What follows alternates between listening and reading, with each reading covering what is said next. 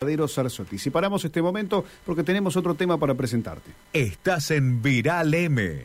Vamos a hablar de la campaña paternal. La campaña paternal alguna vez nosotros la abordamos, eh, creo que fue el año pasado o el anterior, porque todos los años hay intentos de que eh, se pueda debatir en el Congreso de la Nación la extensión, la ampliación de la licencia por paternidad. Eh, quienes eh, nos están escuchando, que se han convertido en padres, o sus parejas, si nos están escuchando también, sabrán que cuando llega este momento tan, pero tan maravilloso de, nuestras vidas, de tener una hija, un hijo, la licencia por paternidad son dos días. Dos días eh, y volvés al trabajo. Eh, en el marco de eso hay tanto por analizar y es lo que tendrán que hacer en el Congreso de la Nación. Nosotros estamos en contacto con Daniel Jones, integrante de la campaña Paternar. Ya nos está escuchando. Bienvenido, Daniel. Aquí Gastón y Rubén te saludamos. ¿Cómo estás? ¿Qué tal? Buenas tardes. ¿Cómo están? Gracias, Daniel, por este, por este tiempo. Bueno, finalmente llegó el momento de la discusión en el Congreso. Era, es un momento muy esperado y por el cual ustedes han movilizado bastante, ¿no? Sí, claro. Eh, como bien decías en la presentación, ya hemos conversado en otras oportunidades, tengo el recuerdo vívido.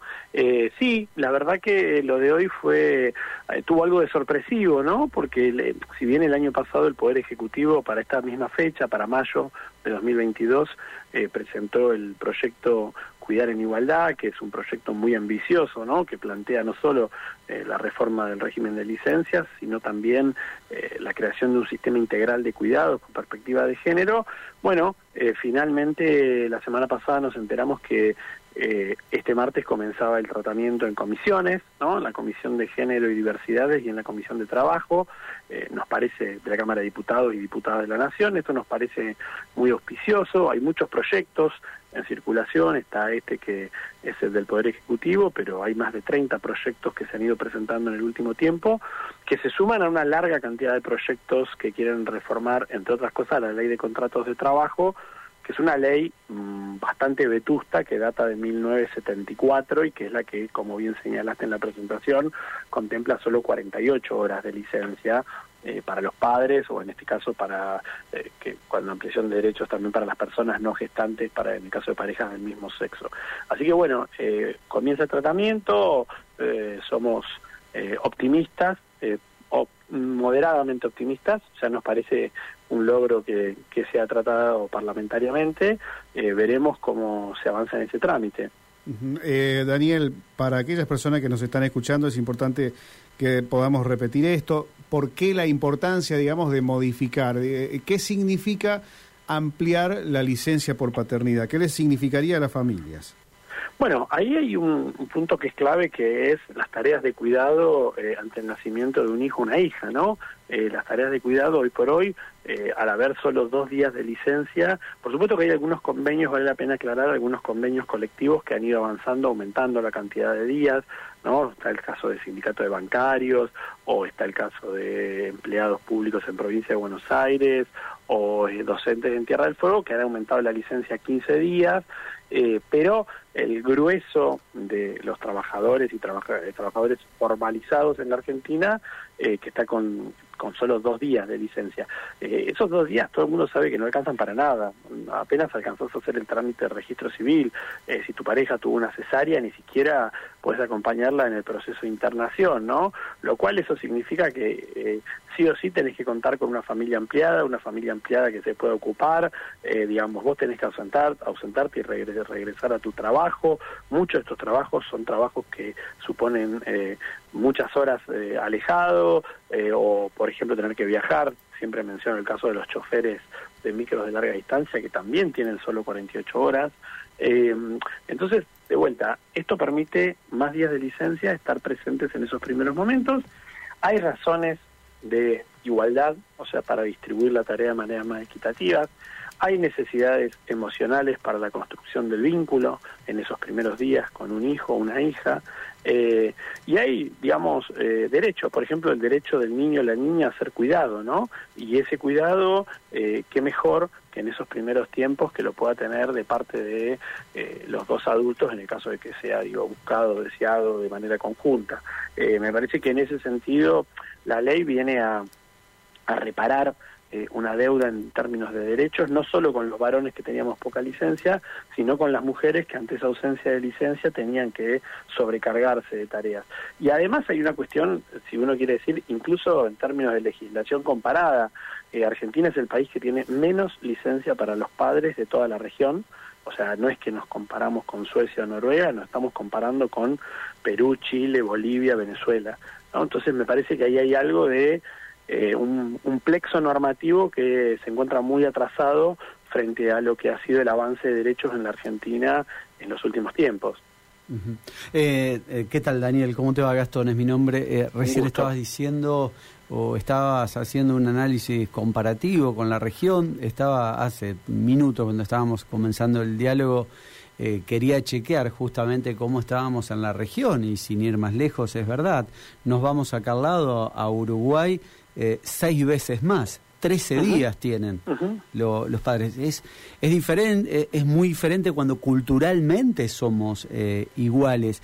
Y, además de esto, que, quería remarcar esto que vos decías de la comparación, cuánto también se sobrecarga a esa madre, ¿no?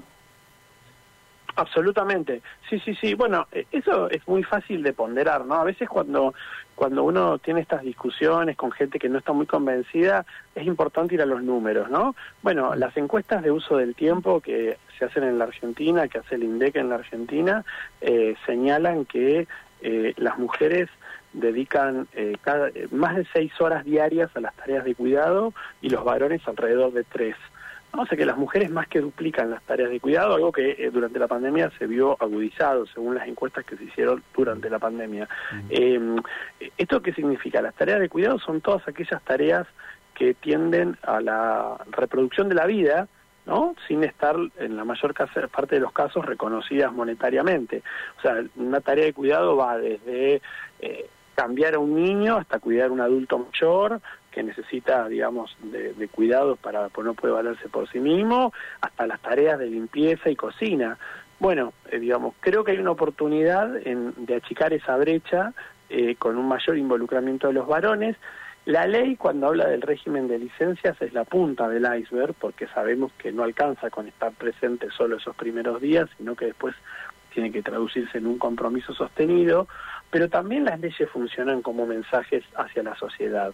Eh, una ley que reconozca más días a los padres para estar presentes y hacerse cargo de esas tareas de cuidado, es un mensaje que emite eh, el Poder Legislativo al conjunto de la sociedad sobre cuáles son los valores deseables. ¿no? Es como el matrimonio igualitario en su momento, digamos, no, es, no afecta solo a varones gays y mujeres lesbianas que quieren casarse y que tienen ese nuevo derecho, sino que es un mensaje como el nombre que se le puso en Argentina, el matrimonio igualitario, es un mensaje de igualdad independientemente de la orientación sexual para el conjunto de la sociedad, ¿no? Para cualquiera que lo vea.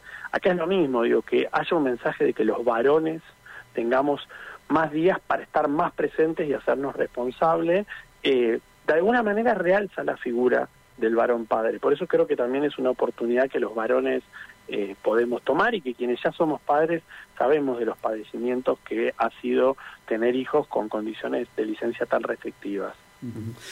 eh, otra, otra cuestión, Daniel, que ya te lo llevo a, este marco de la discusión de la ley.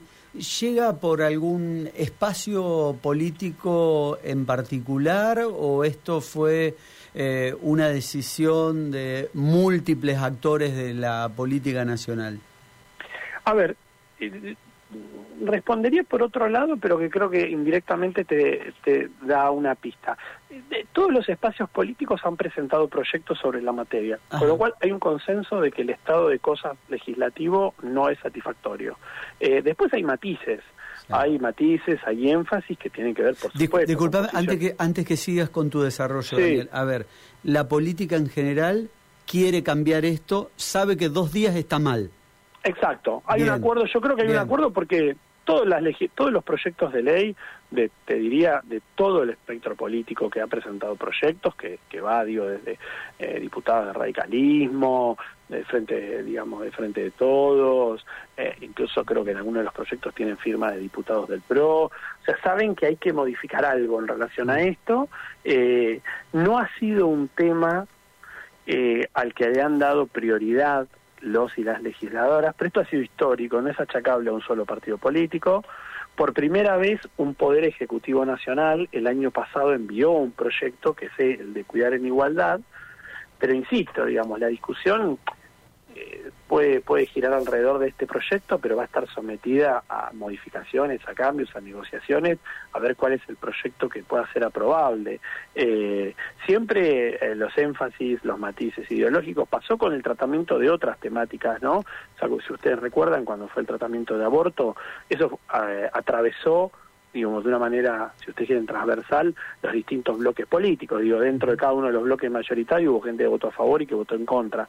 Eh, acá hay un impulso fuerte del Ejecutivo, eh, hay una voluntad de los legisladores y las legisladoras del, eh, cercanas, digamos, al Poder Ejecutivo de impulsar este tema.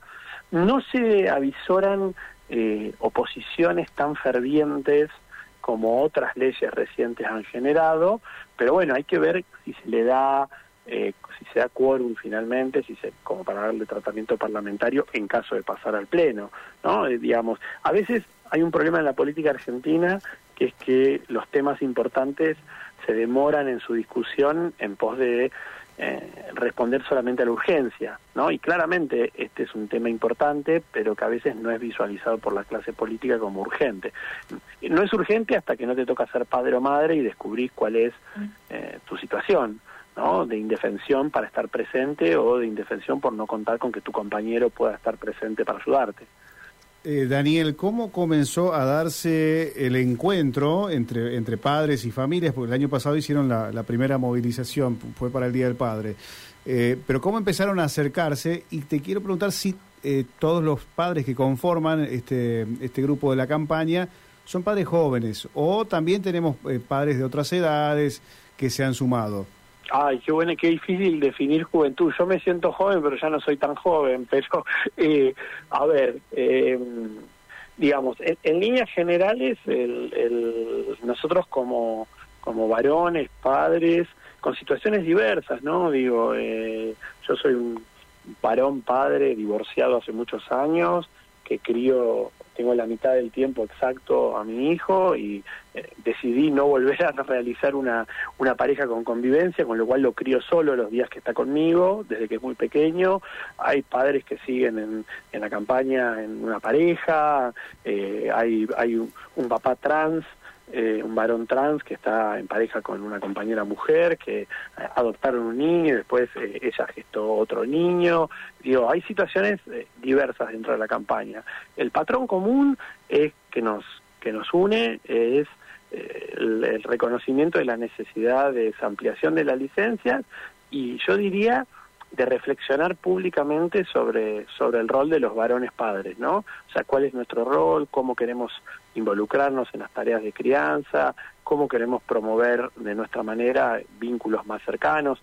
Hay muchos compañeros de la campaña que son psicólogos y que trabajan justamente en el desarrollo de paternidades más saludables, eh, otros somos del ámbito de la ciencia política o el derecho, y estamos trabajando en la legislación más adecuada. Eh, me parece que, hay eh, eso, diversos perfiles.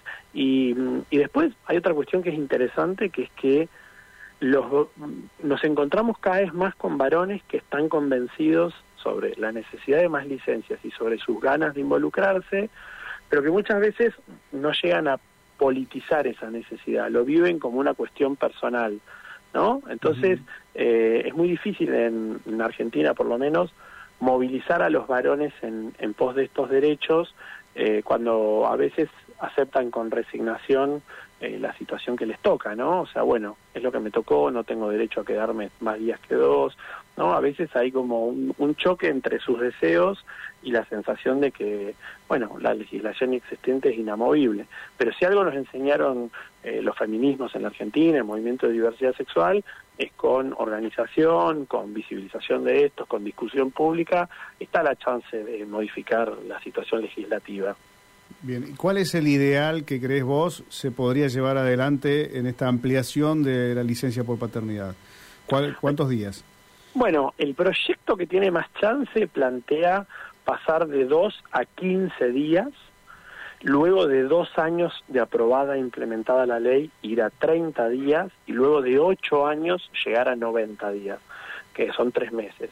A mí me parece que lo bueno de la progresividad de la ley es que permite ir viendo cómo funciona y permite ir sensibilizando. Porque hay que decirlo, estas licencias no son obligatorias. O sea, no es que se va a obligar a los padres a tomarse la licencia, sino que está el derecho, la posibilidad de tomársela. Eh, vos me vas a decir, o ahí en la mesa me puedes decir, bueno, pero ¿quién existiendo una posibilidad de tomarse una licencia? Bueno, en otros países del mundo que tienen muchos días de licencia hay un montón de padres que no se las toman. Ahora me imagino la, discusión, vamos a, a, seguir charlándolo, porque la discusión va a ser, ¿van a tener hijos para tomar licencia? no, pero mira, ojalá, te, ojalá que eso sucediera, pero te puedo asegurar que si hay una licencia que es subutilizada a nivel de legislación comparada es la de paternidad. Eh, yo tengo contacto con grupos que trabajan estos temas en otros países y han tenido que generar estímulos en algunos casos para que cierto perfil de varones quieran utilizar esas licencias e, e, involucrarse en tareas de cuidado, ¿no? Porque pues siempre está la idea de que si yo me voy demasiado tiempo de mi trabajo, voy a perder espacio, voy a dejar de crecer, ¿no? Em, eh, que a veces que muchas veces funcionan como fantasmas, porque no es que todos tenemos trabajos en los cuales si te ausentás dos meses no sé, desaparece tu, tu, puesto de trabajo. Eh, pero bueno, eso será un problema del día después de sensibilizar a los varones eh, colectivamente para, para que utilicen este derecho y para que lo utilicen eh, para involucrarse en la crianza de sus hijos. hoy por hoy ni siquiera existe esa posibilidad y lo que sí nos encontramos, y es muy duro, son varones que sí quieren ocuparse de la crianza de sus hijos, que quieren tener un rol muy presente y que se chocan con, con una legislación muy restrictiva, ¿no? Yo lo veo con eh, en los sindicatos con los que a veces asesoro y trabajo de varones jóvenes que quieren estar presentes en el nacimiento de sus hijos y, estar presentes y acompañar a, su compañera y hacer tareas de cuidado y, y bueno, tiene una realidad muy dura, ¿no? Que es que son 48 horas y a volver a la fábrica, al tren o al lugar que les corresponda. Bueno, la verdad que es eh, un planteo muy, pero muy interesante. Repetimos entonces que empieza a debatirse, a discutirse en comisiones este tema. Así que, bueno, seguro, Daniel, que en otro momento volveremos a charlar de, este tema. Gracias, gracias, Daniel. Siempre un gusto hablar con ustedes. Un abrazo, ¿eh? hasta luego. Hasta luego. Daniel Jones de la campaña Paternar. Eh, en algunos países tienen hasta 90 días y más, 120 días y muchos más pero claro, a medida que avanzan los días, y yo creo que si esto se, llega a modificar aquí en Argentina, va a ocurrir como en otros países, donde vos te podés tomar más de 30 días, pero donde tu sueldo empieza a ser menor. Es decir, te tomás 30 días, bueno, te pagamos el 70% del sueldo. Te tomás podés tomarte 90 días, pero ya corresponde el 50. Bueno, bueno, esa es la opción que se da. En otros países se maneja así. Son 30 días, para que vos te quedes eh, teniendo el vínculo con tu hijo, con tu hija, eh, y a partir de ahí, si querés más licencia, podés negociarla, pero eh, sabiendo que, bueno, que, el sueldo va a ser menor. Pero la opción está. Vos después volvés si querés o no. Para vos, ¿cuál sería el ideal? ¿Cuántos días, Gastón? Y